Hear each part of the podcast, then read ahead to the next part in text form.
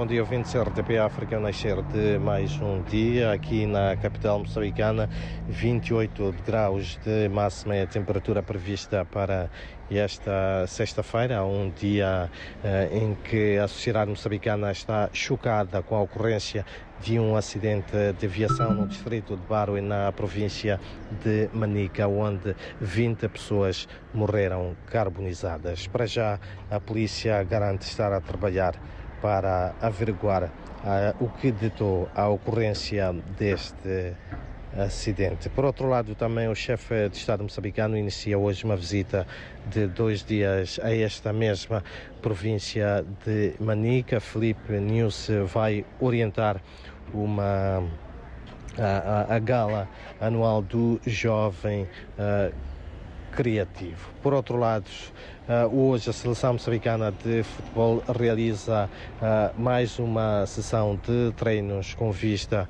ao jogo de amanhã frente ao Benin, uma partida considerada de alto risco e bastante uh, importante porque vai ditar o apuramento ou não da seleção moçambicana de futebol ao CAN 2023. A acontecer esta será um, Moçambique voltará então a esta prova máxima do futebol africano quase 14 anos uh, depois. São então estas algumas das notas que fazem os destaques da atualidade informativa aqui em Moçambique neste dia, onde recordo a temperatura máxima prevista para a cidade das Acácias é de 28 graus.